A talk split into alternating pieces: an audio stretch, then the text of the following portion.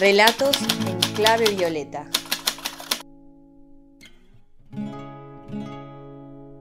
Mi nombre es Lucía Florela y quiero compartir con ustedes el poema Algo en la sangre de mi amiga Lola Halfon.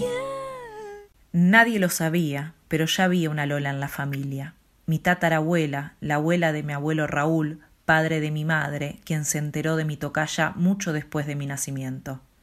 Se cuenta que cruzaba el desierto vendiendo comida y le cerraba los ojos a los difuntos. Parece ficción, pero también dicen que la encontraron muerta con las manos en los ojos. En otra rama, mi bisabuela, la madre de mi abuela, madre de mi madre, defendía sus derechos. Incitaba a las suyas a la sublevación mientras les pedía que no se casen, que no tengan hijos.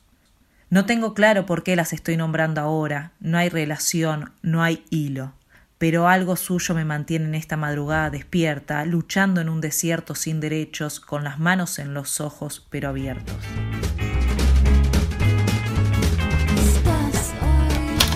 Relatos en clave violeta.